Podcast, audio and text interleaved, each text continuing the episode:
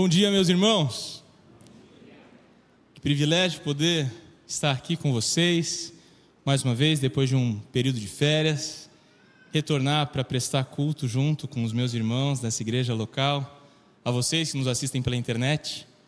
A palavra de Deus nos faz um convite, lá no Salmo 33, diz o seguinte: Cantem de alegria ao Senhor, vocês que são justos, aos que são retos, fica bem louvá-lo. Louvem ao Senhor com harpa, ofereçam-lhe música com lira de dez cordas, cantem-lhe uma nova canção, toquem com habilidade ao aclamá-lo. O nosso Deus, ele coloca um papel importante nas canções, usou dela em momentos de batalha com seu povo, em festas, em celebração, em momentos de tristeza. E hoje gostaria de começar esse culto com uma canção um convite e uma oração. A canção que se chama Adorador. Que você possa fazer dessa canção uma oração nessa manhã e que possamos colocar o foco certo desse culto. Ele é o motivo primeiro da nossa canção, adoração, dos nossos ouvidos atentos para entender e compreender a sua mensagem. Amém?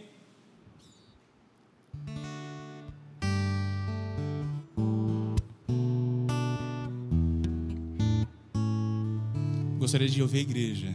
Esta canção é só para ti, tu és o motivo primeiro do meu louvor, da adoração, do meu amor mais sincero. Levanto minhas mãos no santuário elevo minha voz para cantar. De toda a tua glória e majestade. E graça que me fazem declarar. Tu és o meu Senhor estou. Eu quero te servir como adorador. Tu és o meu Senhor. A teus pés estou. Quero te servir como adorador.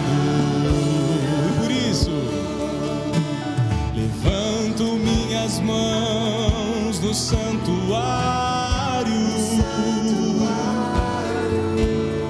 Elevo minha voz para cantar de toda tua glória e majestade e graça que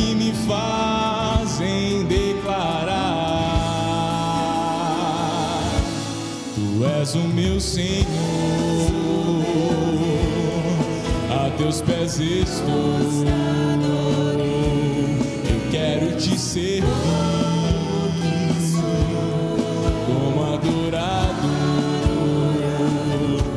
Tu és o meu Senhor, a teus pés estou. Eu quero te servir adorado. Convido a igreja a se colocar de pé. Vamos cantar da obra do Senhor Jesus Cristo em nossas vidas. Acompanhe com as palmas.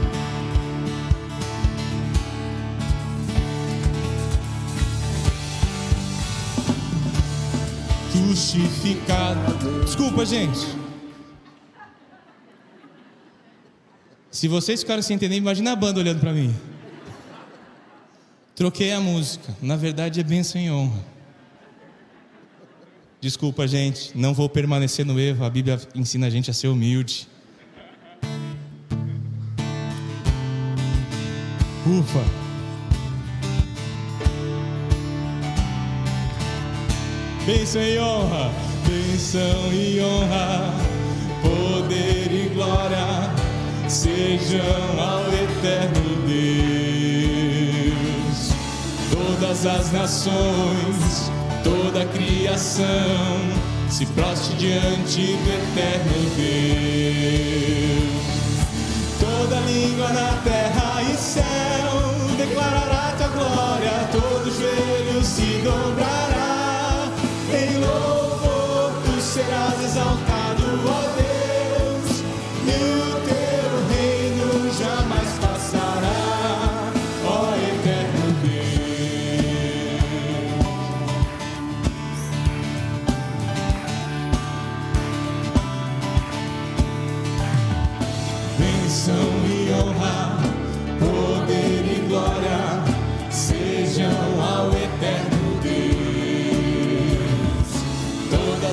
nações, toda a criação se prostra diante do eterno Deus.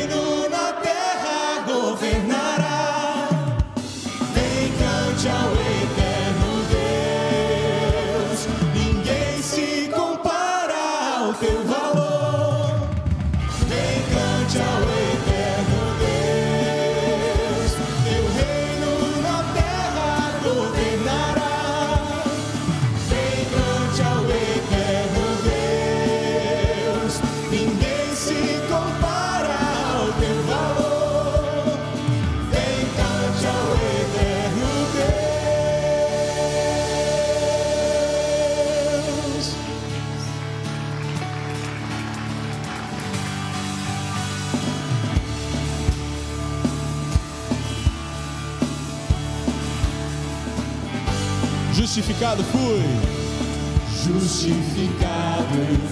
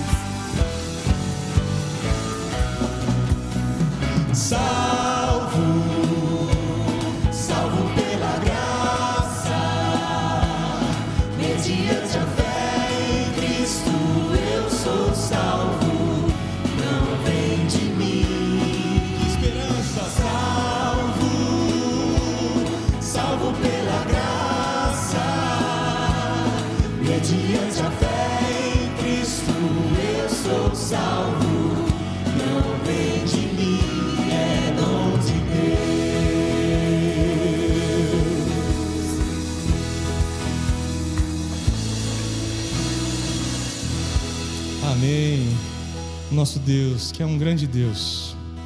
A sua obra é magnífica. Podemos cantar da grandeza do poder do nosso Deus. Com esplendor de um rei,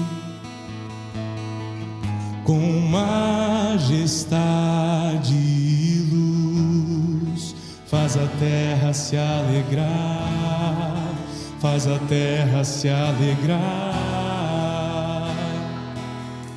Ele é a própria luz, e as trevas vão fugir, tremer com sua voz, tremer com sua voz, porque o quão grande tell me.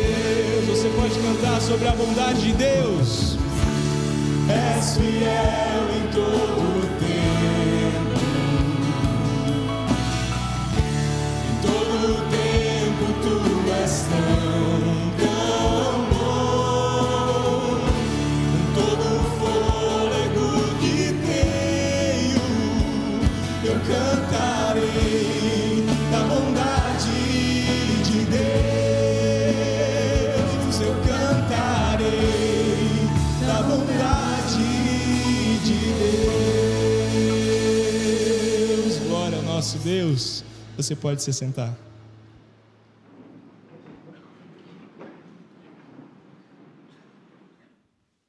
Bom dia, meus irmãos. Muito bom ver muitos de vocês retornando dos seus períodos de férias. Tenhamos um ano de muito aprendizado, de muito crescimento. E nosso tempo de, de oração hoje é voltado para a família. né? Nós entendemos e cremos nisso, que a família é um projeto de Deus, casamento é um projeto de Deus. E no nosso dia a dia nós temos os vários desafios de cultivarmos um relacionamento saudável dentro do contexto do nosso lar, quando nós olhamos para nós mesmos, nossas limitações, nossos pecados, os desafios que temos no dia a dia, além de toda a pressão que a sociedade exerce sobre nós. Nós temos que lidar com escolhas constantemente, com abandonar hábitos, com adotar novos hábitos. E o nosso tempo de oração vai ser voltado para esse contexto familiar. De modo especial, olhando para a nossa relação com Deus. Entendemos que a nossa relação com Deus, essa relação pessoal, tem implicações diretas na nossa relação conjugal, familiar. Então, o primeiro motivo para nós orarmos é que tenhamos um ano realmente em que possamos honrar o nosso Deus com o nosso tempo, com as nossas escolhas no que diz respeito ao nosso lar.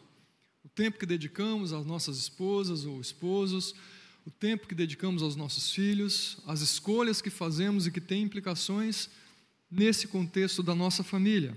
Segundo motivo, que haja em cada um de nós uma nova disposição espiritual de buscar a Deus com maior intensidade, com maior disciplina, tendo essa certeza de que as mudanças que ocorrem na nossa vida pessoal têm implicações diretas na nossa família. E o terceiro é que haja também em nós um desejo de servir com excelência, não apenas no contexto da igreja, muitas vezes esse é o nosso foco de oração principal quando diz servir, mas dentro do nosso lar há tantas e tantas oportunidades de servirmos com amor, com dedicação, com excelência, que nós muitas vezes desprezamos e fazemos vista grossa. Que essas oportunidades de servirmos com esmero, com dedicação, no contexto do nosso lar também, estejam ávidos aos nossos olhos e que haja essa disposição em nosso coração. E que de fato colhamos as mudanças que Deus pode e tem para fazer no nosso, no nosso lar e, como igreja, vamos ser impactados e beneficiados por isso também. Então, ore sozinho, com quem estiver ao seu lado, em trios, como você se sentir mais à vontade e for mais prático para você.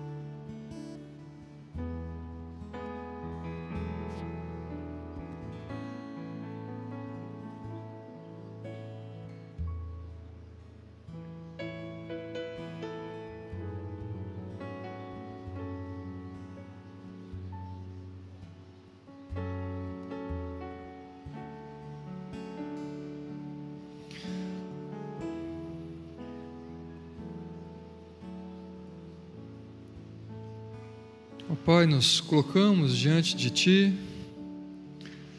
mais uma vez, contemplando a Tua bondade, contemplando a Tua grandiosidade, contemplando o Teu imenso amor, Teu poder que é capaz de nos transformar, Pai.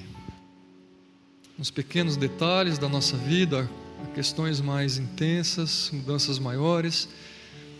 Sabemos que o Senhor pode, ó Deus, nos tornar cada vez mais a tua imagem, conforme o teu caráter. Para isso dependemos do Senhor e da tua atuação, Pai. E queremos lembrar de um modo especial agora das nossas famílias, nossos cônjuges, nossos filhos. Colocamos diante do Senhor as nossas vidas, Pai. Para que as mudanças que precisam ocorrer no contexto do nosso lar ao longo desse ano de fato o Senhor comece agindo na nossa própria vida, nos faça reconhecer, ó Deus, com humildade, com prontidão para mudanças, nos faça reconhecer as nossas falhas, os nossos pecados, as áreas que o Senhor quer trabalhar em nós. Que haja no nosso coração uma disposição muito maior, ó Deus, de nos inclinarmos para o Senhor, de buscarmos ao Senhor de vivermos uma vida em retidão com o Senhor, Pai. E que possamos, ó Deus, permitir que o Senhor haja diariamente em nossas vidas. Que as nossas escolhas, que a nossa administração do tempo, o tempo que dedicamos aos nossos cônjuges, aos nossos filhos, as escolhas que fazemos, ó Deus, possam ser pautadas na tua palavra. Ó Deus, nos dê sabedoria, nos dê o discernimento necessário, Pai para que desfrutemos desse direcionamento que vem do Senhor no nosso dia a dia. E que no contexto do nosso lar, cada oportunidade, ó Deus, que estiver diante de nós, de servirmos uns aos outros, de desfrutarmos de comunhão, de, de ofertarmos amor, possam ser aproveitadas, ó Deus, a cada dia. E que de fato o Senhor seja o centro do nosso lar, o centro da nossa vida para que colhamos, ó Deus, as bênçãos do Senhor, as mudanças que o Senhor tem para fazer em nosso lar. E que a tua igreja seja impactada, que a tua igreja também, ó Deus, desfrute daquilo que o Senhor há de começar a agir em nós, as mudanças que o Senhor há de fazer em nossas vidas. Nós oramos assim, ó Pai, em nome do teu Filho amado Jesus Cristo. Amém, Deus.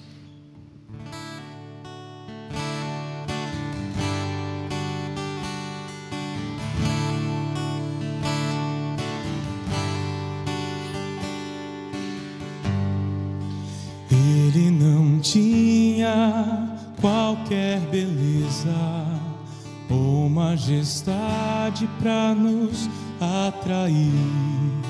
Nada havia em sua aparência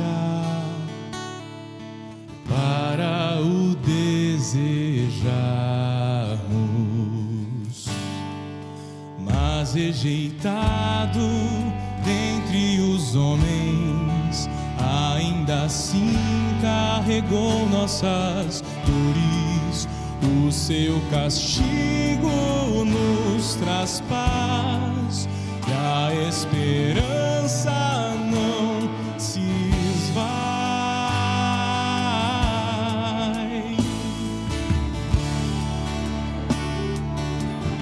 Mereceu para satisfazer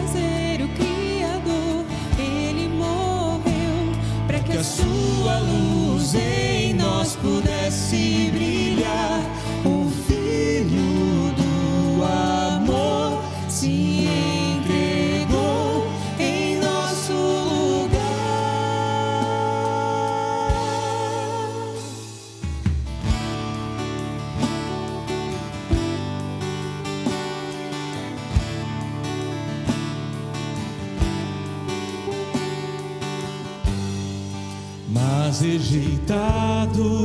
dentre os homens, ainda assim carregou nossas dores. O seu castigo nos traz paz, e a esperança não se esvai.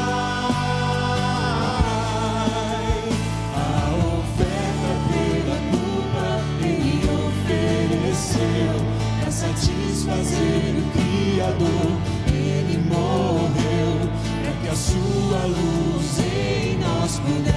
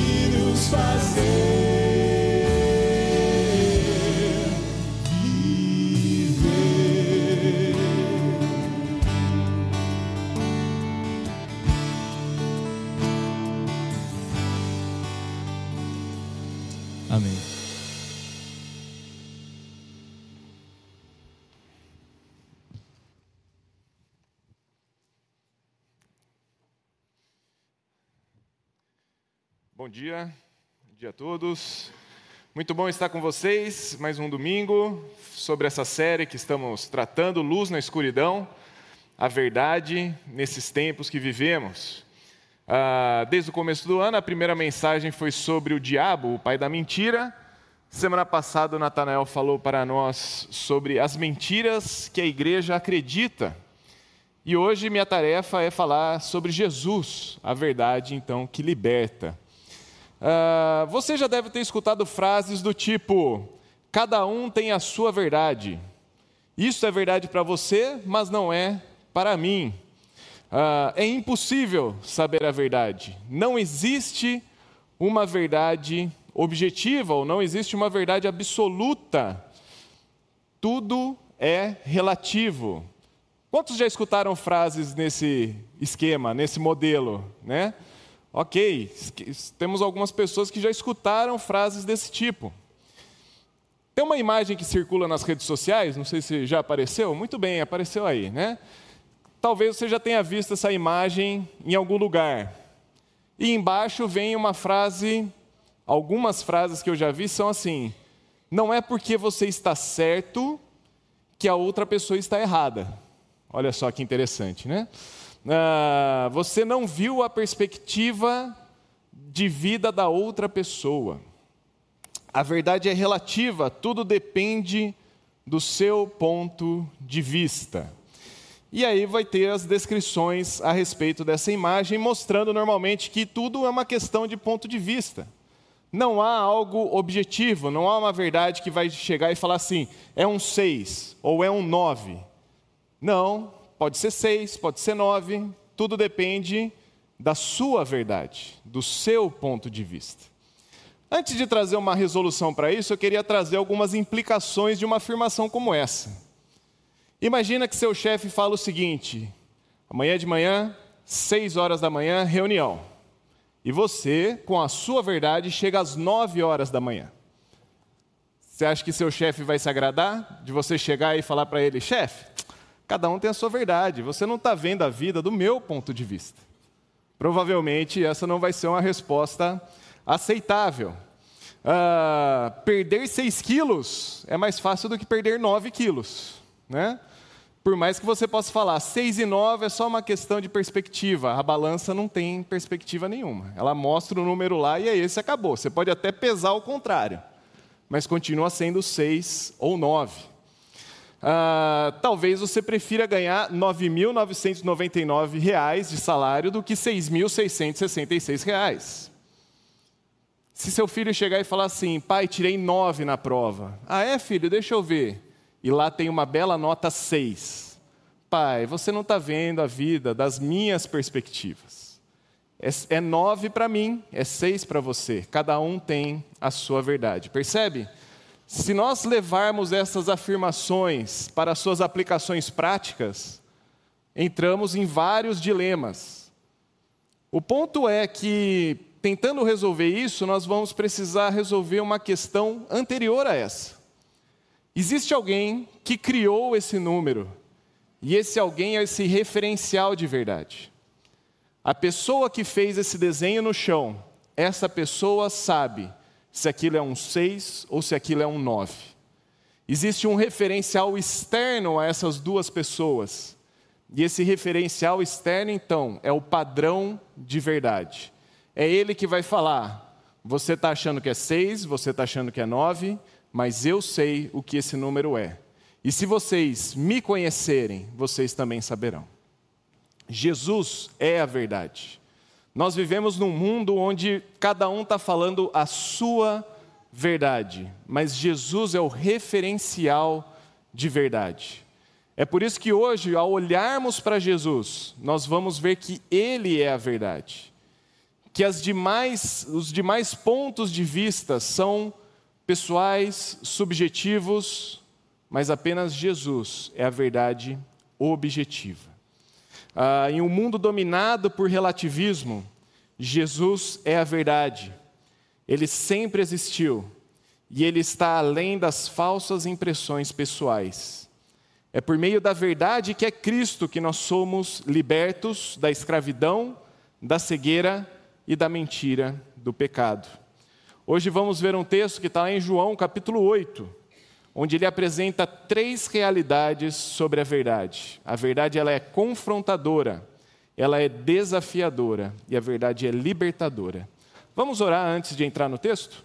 Senhor Deus, eu peço que o Senhor nos conduza nesse tempo, nessas reflexões, que possamos estar alinhado com o Senhor, com a tua palavra, para que possamos aprender, crescer, mas também ter decisões que refletem quem o Senhor é.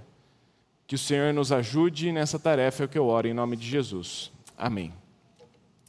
Uh, nosso diálogo começa em João, capítulo 8, versículo 31 e 32, que diz o seguinte: Disse Jesus aos judeus que haviam crido nele: Se vocês permanecerem firmes na minha palavra, verdadeiramente serão meus discípulos então conhecerão a verdade, e a verdade os libertará. Olhando para o contexto próximo do texto, podemos perceber que alguns judeus haviam crido no que Jesus estava fazendo, naquilo que Jesus tinha feito de sinais e maravilhas no meio daquele povo. Mas a palavra crer em João, ela pode ter dois significados. O primeiro é uma fé inicial a pessoa viu o que Jesus fez e pelo menos ela achou aquilo interessante, aquilo chamou a atenção dela. Por exemplo, antes de Jesus conversar com Nicodemos, no capítulo 2 de João, lá também diz que algumas pessoas haviam crido em Jesus, mas Jesus não confiava a eles, porque Jesus sabia exatamente o que há no coração do homem. Então, crer tem esse, esse significado é uma fé inicial. Mas em João também nós temos o crer como uma verdade, como crer verdadeiramente, quando a pessoa de fato se entrega ao Senhor. Ela tem uma nova vida em Cristo. João 1,12 fala: todos os que receberam, os que creram em seu nome se tornaram filhos de Deus. Essa é uma fé genuína, verdadeira. Ela deixa de ser esse momento inicial para ser um momento onde a pessoa está comprometida com o Senhor. Então, essas pessoas que estavam aqui, elas estão nesse primeiro grupo. Elas creram, mas essa, esse crer é uma fé inicial. Elas ainda não são discípulas de Jesus, não são seguidoras de Jesus. Jesus não é o Senhor da vida delas, nem o mestre da vida delas. E é isso que Jesus está confrontando aqui. Jesus está falando: se vocês crerem em mim, vocês serão meus discípulos. Se vocês permanecerem na minha palavra, vocês serão meus discípulos. Aquele público que está ouvindo e vendo os sinais, eles tinham essa fé inicial, mas ainda eles não conhecem de fato quem é Jesus. E Jesus está mostrando: vocês ainda estão presos em seus pecados. Romanos 6,16 fala que. Uh, aquele que está preso do pecado é escravo do pecado que leva à morte. É isso que Jesus está mostrando aqui. Vocês ainda não estão livres, vocês estão presos por causa dos seus pecados. Esse tipo de confrontação de Jesus não foi muito bem recebida por aquelas pessoas que tinham crido inicialmente. Olha a resposta deles no versículo 33 de João 8. Somos descendentes de Abraão, nunca fomos escravos. Nunca fomos escravos. Jesus fala a verdade para aquelas pessoas que elas precisavam dar um passo a mais que elas ainda, eram escra... elas ainda eram escravas do pecado, e aquele grupo de pessoas fala: Sabe de onde eu sou? Sabe qual é a minha família? Pois bem, nunca fomos escravos. Bom, no contexto político, social, o povo judeu foi muito escravizado. Eles foram escravos no Egito, eles foram subjugados por é, filisteus, depois eles foram levados como escravos para a Babilônia, e nesse contexto onde eles estão, eles eram dominados pelos romanos. Então, não dá para dizer que eles estão falando a verdade nesse ponto aqui. Eles já foram escravos e muitas vezes escravos. Pensando no contexto espiritual, Jesus está jogando luz nas algemas deles. Ele está falando: vocês ainda são escravos. Vocês estão achando que por ter nascido em determinada família, por ter passado por experiências religiosas, vocês estão livres, mas não, vocês não estão livres. Por isso vocês ainda são escravos e não livres. Jesus continua sua confrontação com a verdade no versículo 34. Jesus, diz, Jesus respondeu: Digo-lhe a verdade, todo aquele que vive pecando é escravo do pecado. O escravo não tem lugar permanente na família, mas o filho pertence a ela para sempre. Portanto, se o Filho os libertar, vocês de fato serão livres. Eu sei que vocês são descendentes de Abraão, contudo, estão procurando matar-me, porque em vocês não há lugar para a minha palavra. Fica agora perceptível, então, que aquela fé inicial que eles tiveram ainda não encontrou raiz. Eles não eram uma fé verdadeira. Eles ainda precisavam ser seguidores de Jesus, eles eram ainda escravos do pecado.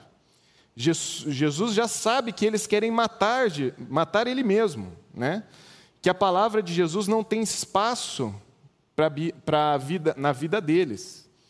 Jesus está confrontando aquelas pessoas com a verdade, e a verdade ela é confrontadora. Eles estão negando Jesus porque eles preferem viver na vida confortável, fácil, doce, que é a mentira e não a verdade. Seguir Jesus, talvez isso vai dar muito trabalho. É mais fácil eu continuar vivendo a mentira, sendo escravo desta minha realidade. Talvez você já tenha assistido aquele filme O Mundo Depois de Nós. Não é meu filme favorito, muito menos uma recomendação e se eu der um spoiler aqui, fiquem tranquilos para brigar depois, não tem problema, tá? Ah, aquele filme mostra um mundo vivendo um apocalipse. É o fim do mundo, né? Está começando uma guerra, uma destruição daquele país. E em uma, um momento do filme, alguns adultos estão conversando e refletindo a realidade mentirosa que eles vivem. O mercado financeiro é uma mentira. O dinheiro que eles têm é uma mentira. A política é uma mentira. As relações sociais são mentirosas. Eles estão sendo confrontados com essa verdade. E eles estão chegando a conclusões sobre essa verdade. Porém, em outra cena, alguns deles estão se embriagando, enchendo a cara, bebendo. Em outra cena, alguns estão usando drogas, Ainda tem um rapaz que se alimenta de pornografia. E ainda no final do filme, uma garotinha acha uma casa cheia de salgadinho, refrigerante e assiste a sua série favorita. O que, que isso mostra? Mostra que por vezes a realidade da verdade ela é confrontadora. E às vezes a gente fica até incomodado com isso. Aquele filme está mostrando essas pessoas sendo confrontadas com essa verdade que bateu na porta delas mas uma prefere assistir uma série, viver na pornografia, encher a cara, usar drogas. Parece tão mais confortável, parece tão mais fácil viver preso, escravizado às mentiras, do que ser liberto pela verdade. Quando olhamos para as nossas vidas, para o nosso interior, nós também somos confrontados com a verdade da palavra. Romanos 3:23 vai dizer que todos, todos pecaram e carecem da glória de Deus. O caos não está no mundo aí fora, o caos por vezes está dentro da nossa própria vida. Os pecados trazem caos para a nossa própria vida. E por vezes a gente vai fazer igual aquela garotinha do filme: opa, eu preciso me alienar dessa verdade que está me confrontando. Deixa eu ver minhas redes sociais. Deixa eu assistir um filme. Deixa eu colocar um fone de ouvido com música bem alta para ver se eu abafo um pouco essas vozes que estão falando a verdade para dentro da minha vida. Talvez os problemas para dormir sejam relacionados a pecados. Que tal tomar mais remédios para dormir, ao invés de mostrar essa verdade revelada e confessar os pecados ao Senhor. Talvez eu tenha pouco tempo com o Senhor, que tal eu usar mais tempo com as redes sociais, porque sempre que eu abro a Bíblia eu sou confrontado com o que está lá. Talvez é melhor eu viver alienado com bebidas e drogas. Talvez eu deva usar meu tempo para filmes e músicas, encher minha cabeça com outras coisas que não só essa verdade da palavra do Senhor quero ficar mais alheio ao que Deus quer me mostrar. É provável que uma dessas formas de abafar a verdade da palavra, inclusive, pode ser a religião, sabia? Eu sou de uma família evangélica, cresci na igreja, li a Bíblia 48 vezes, já sei todos os hinos do cantor cristão. Sabe o que isso significa? Nada. Nada se um dia você não reconheceu quem é o Senhor se um dia você não reconheceu que você é um pecador e precisa da graça do Senhor. Aqueles judeus também falaram isso. Somos descendência de Abraão. Olha só, que bom. Mas se você não for liberto pelo filho, vocês continuam escravos. Talvez você use da religião para falar isso. Falar que eu sou um filho de Deus porque eu todo domingo estou aqui, porque eu dou o dízimo. Quer dizer então que eu pagar os 10% não me faz filho de Deus? 10% todo mês, me dá uma vaguinha lá no céu? Estou comprando o terreno parcelado? O terreno eterno é parcelado. Ah, a verdade é que a gente, às vezes, nunca se arrependeu dos nossos pecados, nunca reconheceu a nossa condição de cego, de escravo, nunca fomos de fato um seguidor de Cristo. Talvez seguiu alguns valores cristãos, mas nunca de fato creu no Senhor verdadeiramente. Talvez você possa pensar que absurdo, você não sabe com quem está falando. É, talvez eu não sei, mas o Senhor sabe. O Senhor sabe muito bem o que há no coração de cada um aqui. Ele sabe que às vezes você pode usar da religiosidade para abafar o som da verdade. Talvez você pode usar de entretenimento, de vícios, de barulhos para abafar o som da verdade. Por isso, meus irmãos, escute a verdade e conheça a verdade que é Cristo. Cristo é a verdade, Ele é a verdade que liberta. A segunda realidade, quando nos encontramos com Cristo, é que Cristo também nos desafia. A verdade, ela é desafiadora ela chega num momento onde você tem que crer ou não naquilo que está sendo apresentado. Imagina que você vai ao médico e leve seus exames para ele. E o médico fala: você tem a doença A, ok? Isso é um ponto. O que você espera daquele médico? Qual é o tratamento que eu tenho que seguir? O que vem agora? Que remédios eu preciso tomar? O que eu preciso fazer? E talvez o médico vai falar, o tratamento vai ser uma cirurgia, ou vai ser tomar esse remédio o resto da vida, ou vai ser A, B ou C. Diante dessa confrontação da verdade, da realidade daqueles exames, você tem um desafio também de acreditar ou não no que aquele médico está dizendo, de tomar ou não o medicamento que ele está sugerindo, seguir ou não aquilo que ele está falando. Cristo é a verdade que nos confronta, mas nos leva a tomar decisões, nos desafia a tomar essas decisões.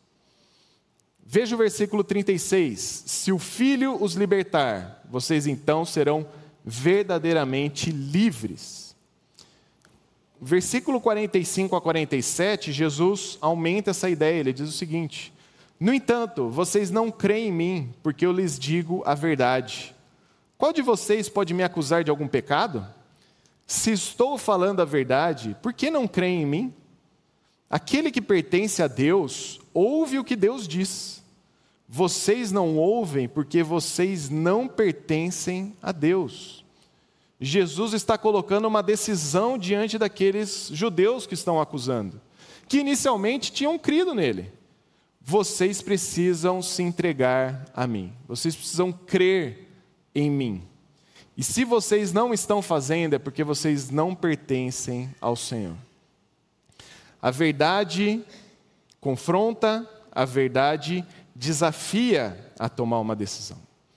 Certa vez encontrei um amigo de escola, e então ele compartilhou que estava passando por diversas situações na vida dele, uh, situações que estavam, que chegaram, fez ele levar a pensar, tirar a própria vida.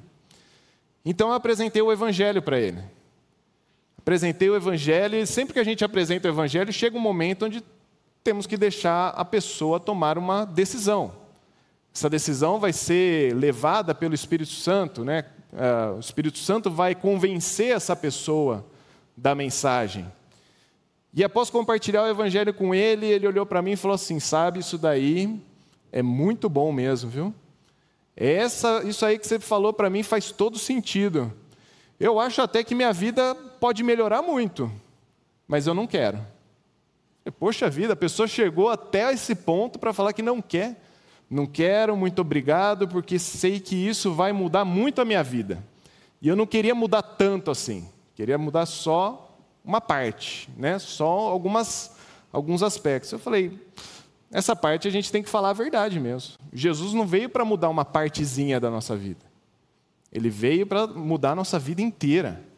Tudo que nós somos, tudo que nós acreditamos, tudo que nós fazemos, Cristo vai mudar. Cristo vai transformar. Mas a decisão é dele. Ele não queria, porque isso implicaria em mudança em algumas atitudes na vida dele. Recentemente escutei de um apresentador de podcast que falou que, após receber vários pastores no seu podcast, ele sentiu que ele precisava se converter. Ele, ele não é um cristão, ele não é evangélico, não é nada. Mas após ser confrontado com a verdade, ele falou: parece sempre que quando eles saem, há uma voz falando que eu preciso me converter. Mas eu não quero, eu não quero me converter, porque eu sei que eu tenho que entrar de cabeça nisso. Eu tenho que ser 100% disso. E eu não quero ser 100% disso. Chegou tão perto, mas tomou a decisão tão longe. Né? Ah, aqueles judeus que estavam confronta sendo confrontados por Jesus, eles também tomaram uma decisão. Olha lá no final do texto, versículo 59. Então eles apanharam em pedras para apedrejar Jesus, mas Jesus escondeu-se e saiu do templo. Veja, o texto começa falando que eles tinham uma fé inicial e termina com aqueles homens com pedras na mão para acabar com a vida de Jesus. É uma decisão? É uma decisão. Eles foram confrontados e tomaram uma decisão. A decisão deles: vamos matar você. Você está falando verdades inconvenientes para nós. Precisamos acabar com isso. Nós vivemos num mundo que busca a verdade. Temos leis contra fake news, olha só que coisa boa. Porém, Faça um desafio, né? Faça o seguinte desafio: pegue uma banqueta, coloque em uma das universidades que temos aqui, ou mesmo numa praça pública, no seu bairro, no seu condomínio. Eu vim aqui falar a verdade. E comece a falar sobre a verdade de Cristo nesse ambiente. Eu acho muito provável que algumas reações podem ser parecidas com aqueles judeus, de pegarem pedra e tentar acabar com você. Poxa vida, as pessoas não querem escutar a verdade, mas elas não querem escutar a verdade, elas querem escutar uma verdade ou outra verdade, mas a verdade do Evangelho, isso elas não querem escutar. Porque aquele que pertence a Deus vai ouvir a voz de Deus, e tem muitos que ainda não pertencem ao Senhor. O que fazer diante disso? O que fazer é tomar a decisão de crer no Evangelho de Jesus, crer verdadeiramente, crer para se tornar um discípulo de Jesus. Eu gosto muito de comparar crer com a ideia de entrar em uma balsa rumo a algum lugar. Né? Se você já passou por essa experiência, ah, observe isso. Né? Você tem que tomar uma decisão ali com o seu carro. Ou você confia que aquela balsa vai chegar no lugar que você deseja, ou você fica de fora desse caminho. Não tem outro caminho para chegar até lá. Ou você vai confiar ou não vai confiar. Ou você vai colocar tudo que você tem, todo o seu carro, toda a sua vida, dentro daquela balsa e ser levado para outro lugar, ou não vai. Jesus está oferecendo a vida eterna. A vida eterna é a salvação para as nossas vidas. Ou nós confiamos nele e entregamos tudo que nós somos a ele, ou então nós ficamos de fora dessa vida eterna. Você precisa colocar a sua vida sobre ele e escolher ou escolher viver na escravidão da mentira. Uma vez que você crê no Evangelho e na salvação de Jesus, há uma terceira realidade revelada por Cristo, que é que a verdade nos liberta, a verdade é libertadora para aqueles que um dia creram no Evangelho de Jesus. Além do tema da verdade ser uma pauta presente nos nossos dias, né? O tema da liberdade também é um tema muito comum. Em geral, as pessoas associam liberdade com fazer o que quer, na hora que quer, com quem quer, do jeito que quer. Mas isso não é liberdade, isso é libertinagem. Liberdade na Bíblia significa livres do pecado para viver para Deus. O livro de João só traz quatro referências sobre o tema em todo o seu livro. E essas quatro referências de verdade estão é, de liberdade estão bem nessa passagem, na passagem que estamos lendo aqui em João 8. As quatro vezes que aparece estão aqui, todas concentradas nesse momento. João é o autor que fala sobre liberdade apenas aqui, enquanto Paulo vai falar bastante sobre liberdade em Gálatas, em Romanos, ele vai trazer bastante o assunto sobre liberdade. Versículo 31 de João 8 diz assim: Disse Jesus aos judeus que haviam crido nele: Se vocês permanecerem firmes na minha palavra, verdadeiramente serão os meus discípulos e conhecerão a verdade, e a verdade os libertará. E portanto, se, os, se o Filho os libertar, vocês serão de fato livres. A liberdade, então, que está sendo proposta é a libertação das amarras do pecado. Agora somos livres para viver para Deus. O pecado nos prende na mentira e no engano, enquanto achamos, enquanto achamos que somos livres, fazendo o que bem entendemos. Mas a verdadeira liberdade é reconhecer e se sujeitar a Cristo. Pense por um momento sobre as propostas de liberdade que nós temos nos dias de hoje. Fazer o que quiser, usar as drogas que quiser, ter os relacionamentos que quiser, agir da maneira que bem entender.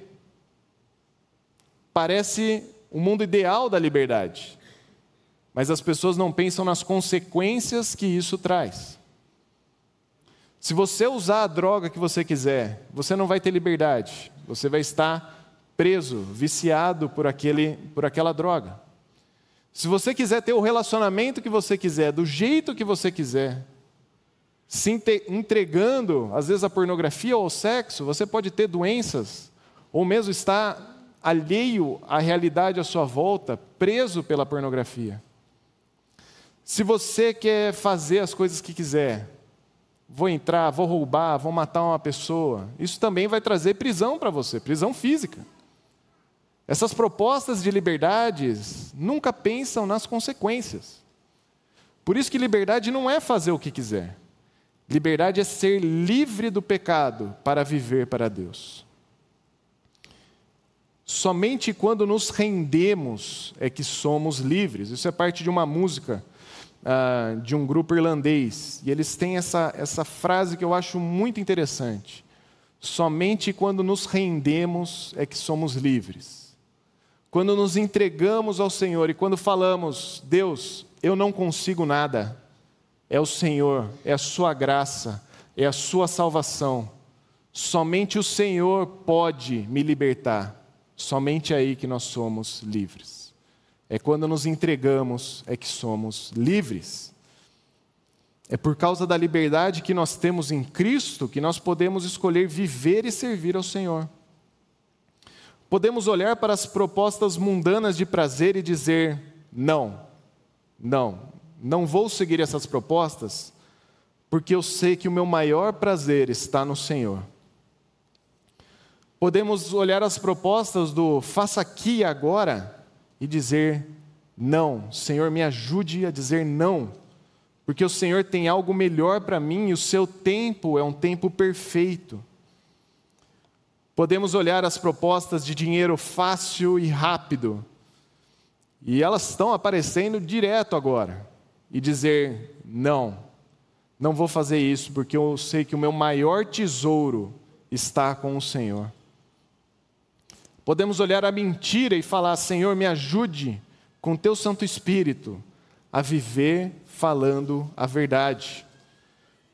Podemos olhar para os relacionamentos machucados e dizer: Senhor, me ajude a perdoar, pois eu sei que um dia eu fui perdoado. Podemos olhar para situações onde nos iramos contra nosso cônjuge, contra nossos filhos e dizer: Senhor, me ajude a amar porque um dia o Senhor me amou também. Podemos olhar para o nosso tempo, tempo que a gente gasta com entretenimento, com redes sociais e outras coisas, e dizer: Senhor, me ajude a usar bem o meu tempo. Quero gastar mais tempo com o meu Senhor, com o meu libertador. Percebem? Jesus liberta. Jesus nos ajuda a não ficar presos em rotinas constantes com o pecado para poder dizer não para situações que antes eram rotineiras e falar: Eu quero viver para o Senhor. Eu quero viver para o Senhor, meu Deus. Há uma série de benefícios quando cremos no Senhor. Nos tornamos filhos de Deus. Somos libertos das amarras do pecado e podemos viver na verdade, e a verdade que é Cristo. Eu queria caminhar para a minha conclusão agora. O Senhor é aquele que confronta a gente com a verdade. O Senhor é aquele que nos mostra os nossos erros e pecados. O Senhor também é aquele que nos desafia a crer ou a não crer nele. E o Senhor é aquele que nos liberta dos nossos pecados. Uh, eu comecei falando daquele número 6 e do número 9 e que a gente precisa de um referencial de verdade. Assim como nós não sabemos o que é amor, a não ser que a gente conheça o Deus que é amoroso, a gente vai ter um referencial de amor. A mesma coisa com perdão, se nós não soubermos do perdão que o Senhor nos deu, nós, nós não vamos saber perdoar as outras pessoas. Existe um referencial de perdão, existe um referencial de justiça, de verdade, e esses são o próprio Senhor. Não sei quantos de vocês conhecem o mito da caverna de Platão. Platão criou uma história para mostrar o relacionamento das pessoas com a verdade.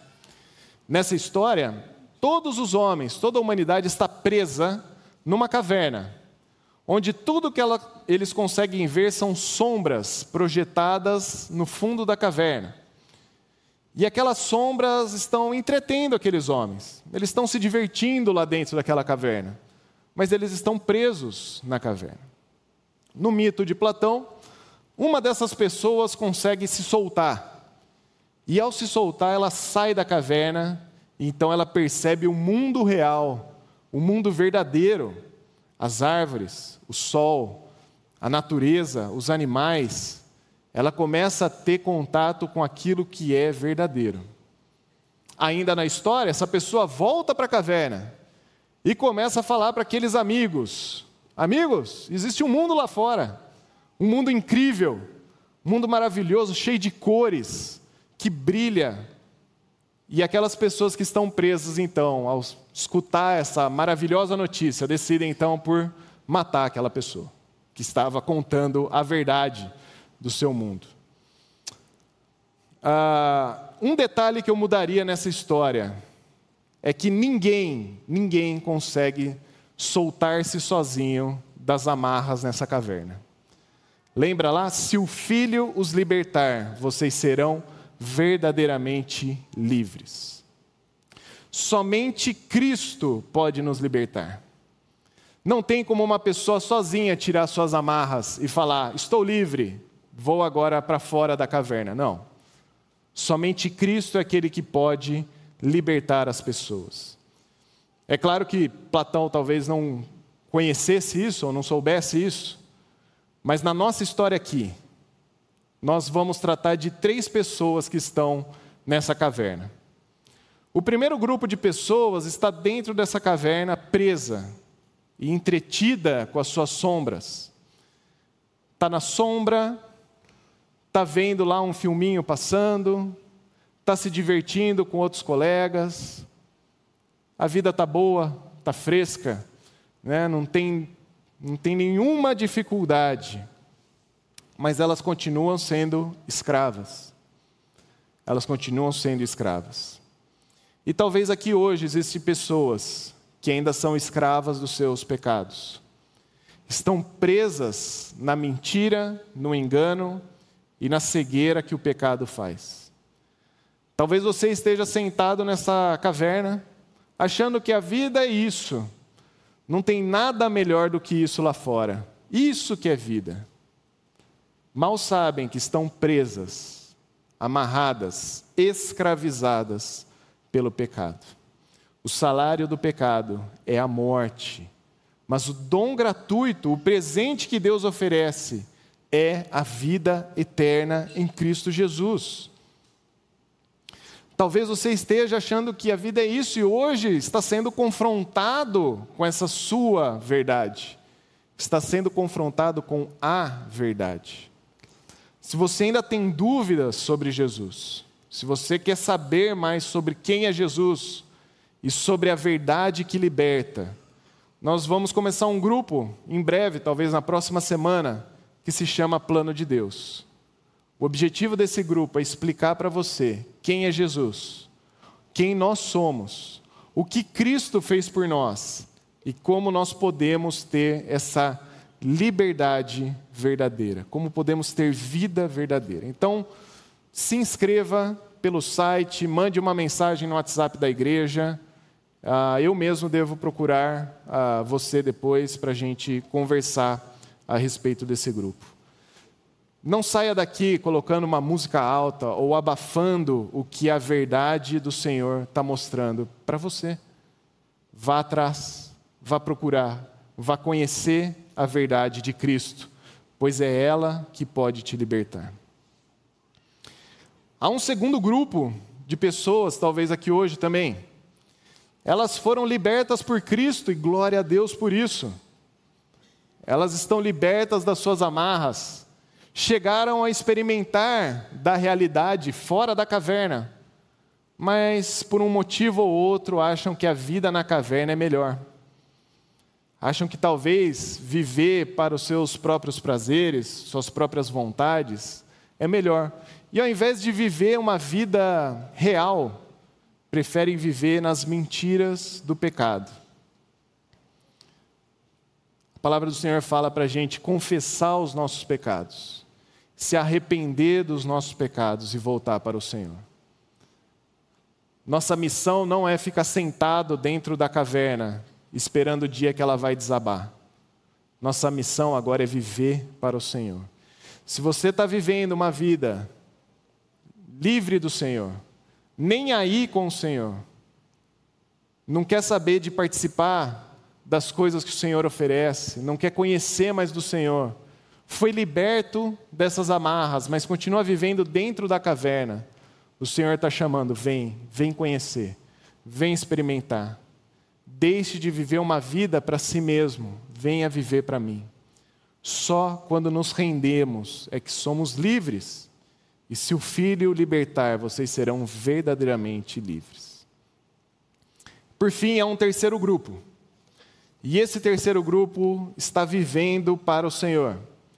Eles sabem onde está a verdadeira herança da vida deles, a verdadeira esperança. Estão experimentando a vida real que o Senhor oferece, a vida livre que o Senhor os dá. E esse grupo tem uma missão.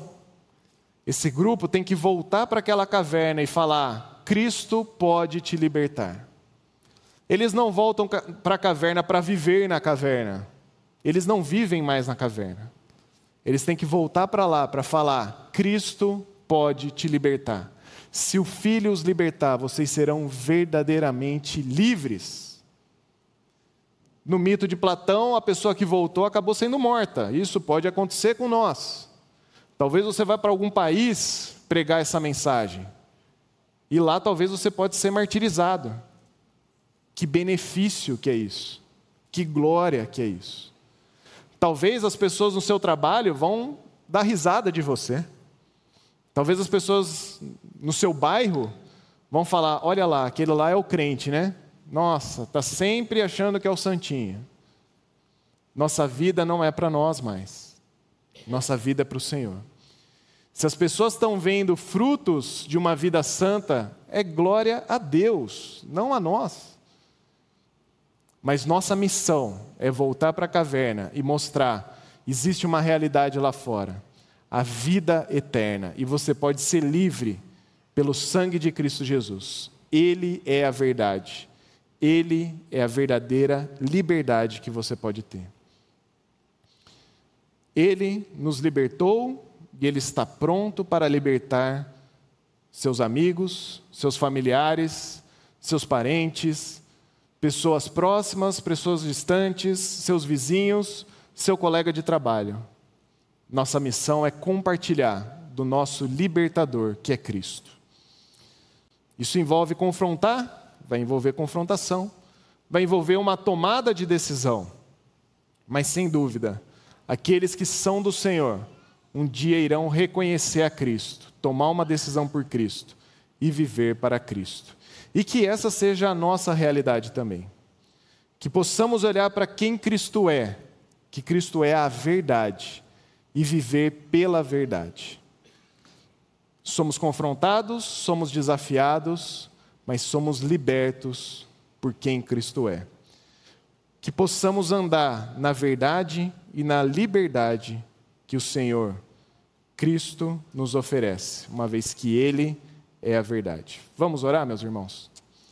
Senhor Deus, muito obrigado porque um dia o Senhor nos libertou. Obrigado porque essa libertação veio após confrontação com a nossa vida, mas também veio após uma decisão que o Senhor nos levou a tomar. Que o Senhor nos ajude a alinhar a nossa vida com o Senhor. Aqueles que ainda não creem, que possam crer aqueles que estão vivendo alheios às suas verdades, que possam corrigir a sua vida e que nós possamos compartilhar da, da verdade que é o Senhor para todas as pessoas. Nos ajude nessa tarefa que eu oro em nome de Jesus. Amém.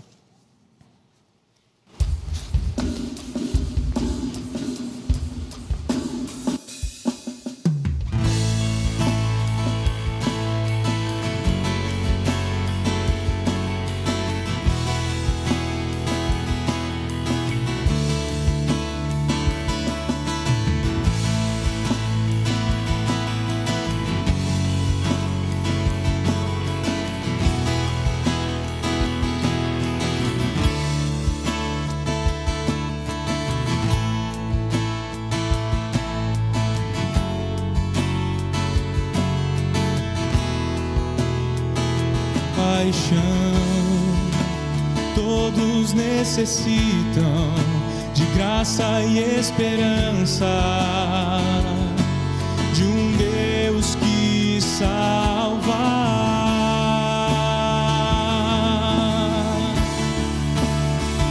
Ele é a verdade, Cristo move as montanhas e tem poder para salvar, tem poder para salvar sempre, autor da salvação. Jesus a morte venceu, sobre a morte venceu.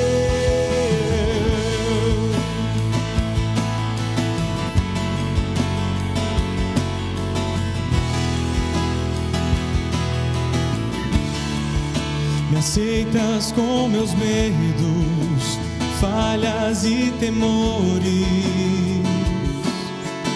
Enche meu viver, a minha vida entrego para seguir teus passos. A ti me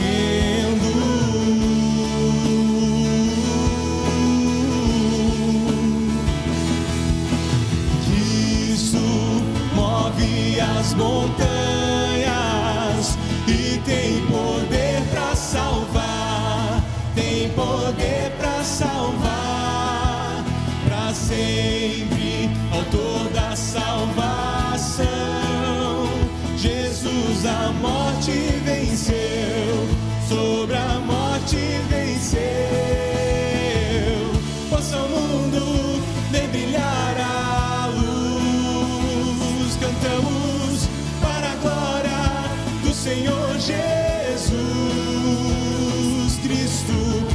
Possa o mundo ver brilhar a luz. Cantamos para a glória do Senhor Jesus.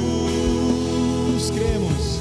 Cristo Move as montanhas e tem poder para salvar. tem poder para salvar para sempre, autor da Jesus a morte venceu, sobre a morte venceu. Cristo move as montanhas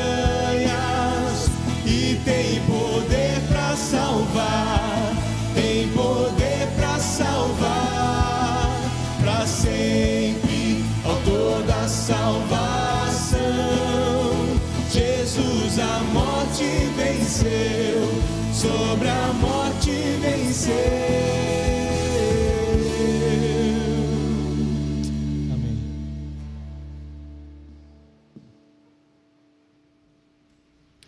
Olá, bom dia. Novo ano, janeiro, e as crianças não param de chegar. Que igreja abençoada, né? Uma igreja onde os casais são abençoados com filhos. Pode chegar mais para frente. Isso. Olha só que criançada linda aqui presente. A Maitê, essa pequenina, filha do Rodrigo e da Natália. O Manuel, entre as mulheres ali. Henrique e Aline são seus pais. E por fim a Rebeca, do Everton e da Thaisa. Esses casais vêm aqui para manifestar sua gratidão a Deus e também para que vocês possam conhecê-los e, especialmente, orar por eles para que Deus, de fato, os abençoe. Papai, mamãe, vocês são abençoados. E eu não tenho dúvida de que vocês amam muito os seus filhos. Entretanto, para que possam abençoá-los e abençoar a família, vocês precisam amar mais a Deus.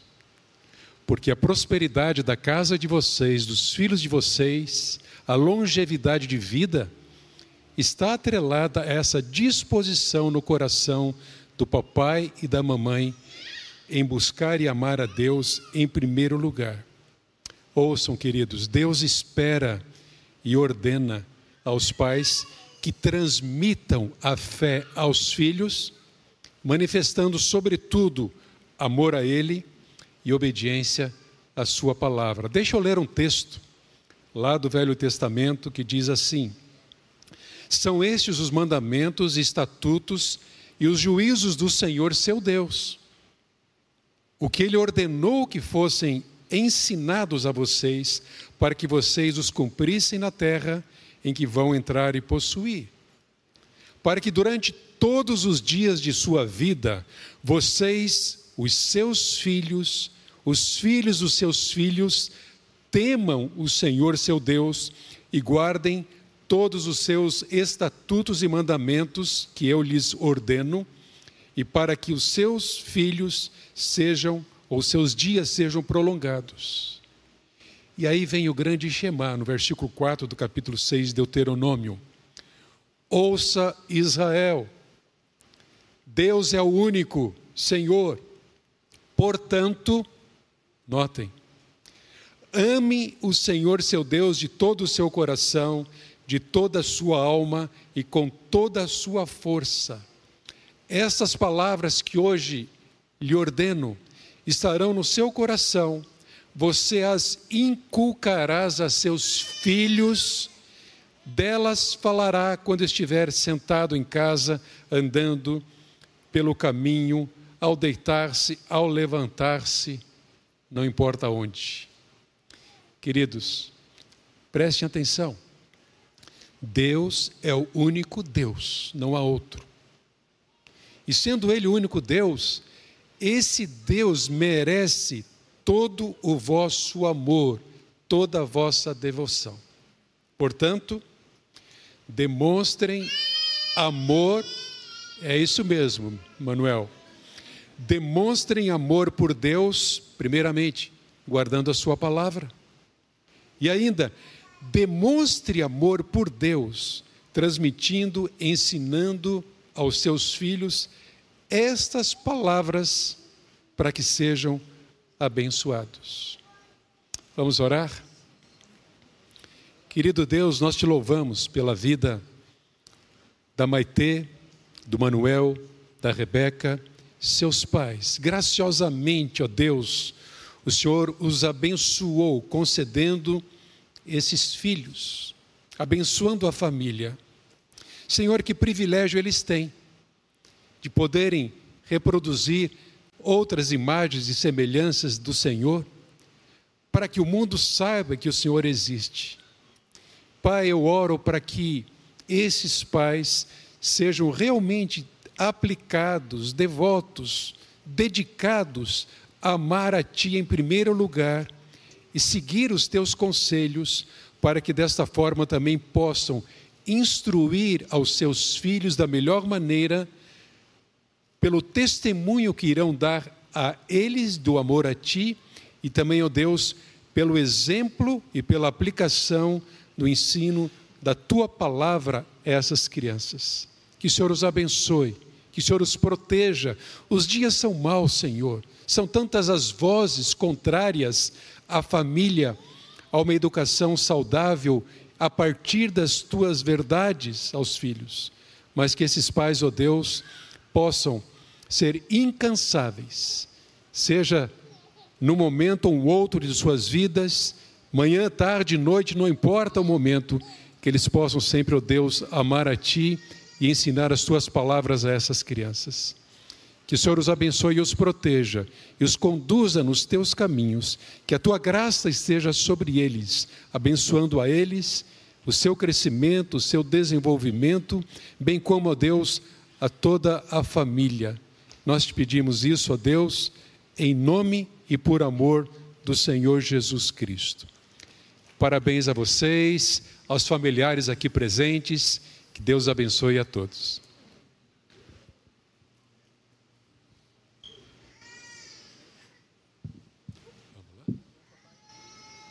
Tenho mais três avisos. O primeiro é sobre o nosso coral, que já abriu suas inscrições. Você que está no nosso meio, é membro aqui da igreja e gostaria de participar do coro, você pode ir no balcão ao fundo, terá alguém ali para fazer a sua inscrição.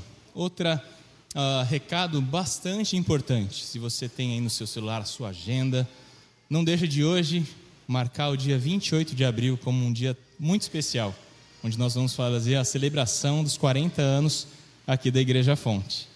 Será uma programação especial, vocês saberão mais informações em breve, mas a ideia é que seja aqui, no nosso local, o horário a definir. Então, marca na sua agenda, vamos estar aqui para agradecer, louvar a Deus, porque Ele nos trouxe até aqui. E a saída, à minha esquerda, ao fundo, nós temos a nossa sala de oração. Eu sempre aviso e é bom falar para aquelas pessoas que estão aqui pela primeira vez: se você tem um pedido de oração pela sua vida, se você gostaria de orar com alguém, vá até a sala de oração, teremos alguém ali para orar com você. Se você quiser deixar apenas o seu pedido, saiba que durante semanas a equipe do Ministério de Oração estará orando por esse pedido. E agora eu convido você a se colocar de pé no seu lugar. Você que ouviu essa mensagem desafiadora, você que já encontrou com esse Jesus que liberta, pode cantar que Ele é o seu pastor. E por Ele ser o seu pastor, Ele o guia nos dias maus, nos dias bons, nas adversidades, nas alegrias, que possamos lembrar disso, que Ele nos conhece como somos, não nos deixa como estamos. E que você esteve aqui, entendeu essa mensagem hoje e quer fazer dele o seu pastor realmente não deixe de tomar essa decisão, é a decisão mais importante da sua vida. Vamos cantar juntos.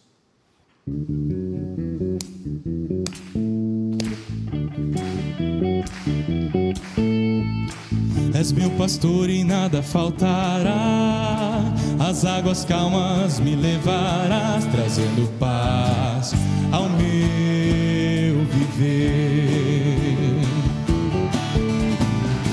Pela mão vais me guiar quando no vale eu passar e eu não temerei.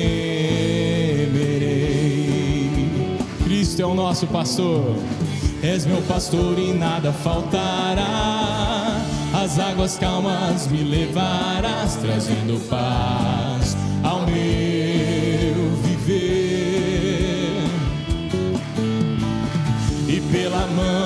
vais me guiar quando no vale eu passar e eu não temerei. Por quê? No controle ele está, no controle tu estás. No controle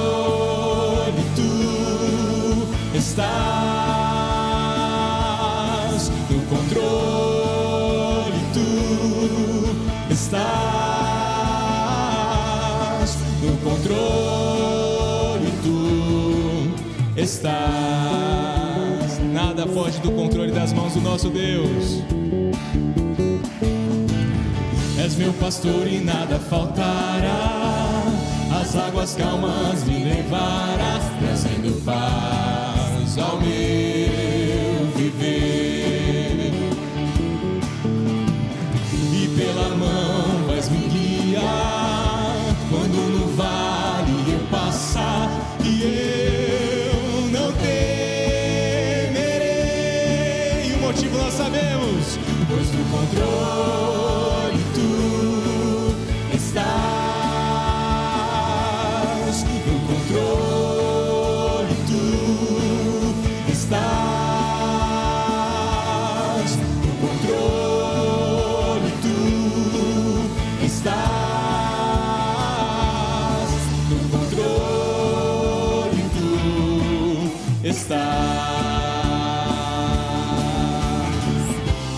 tudo cooperar para o bem, pois um plano soberano tens e tu sabes quem eu sou.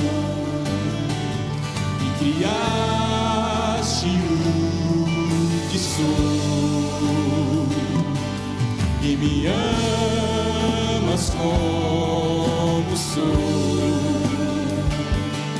E tu sabes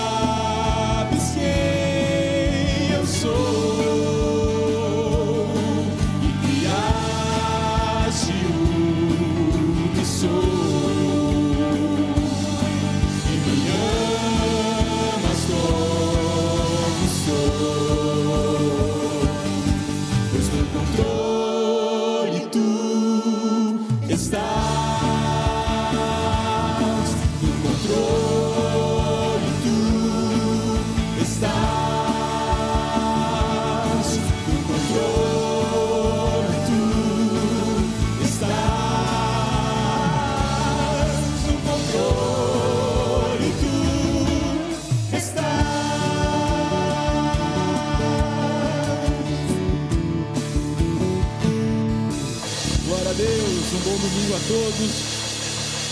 Lembrando que o nosso Deus está no controle de todas as coisas.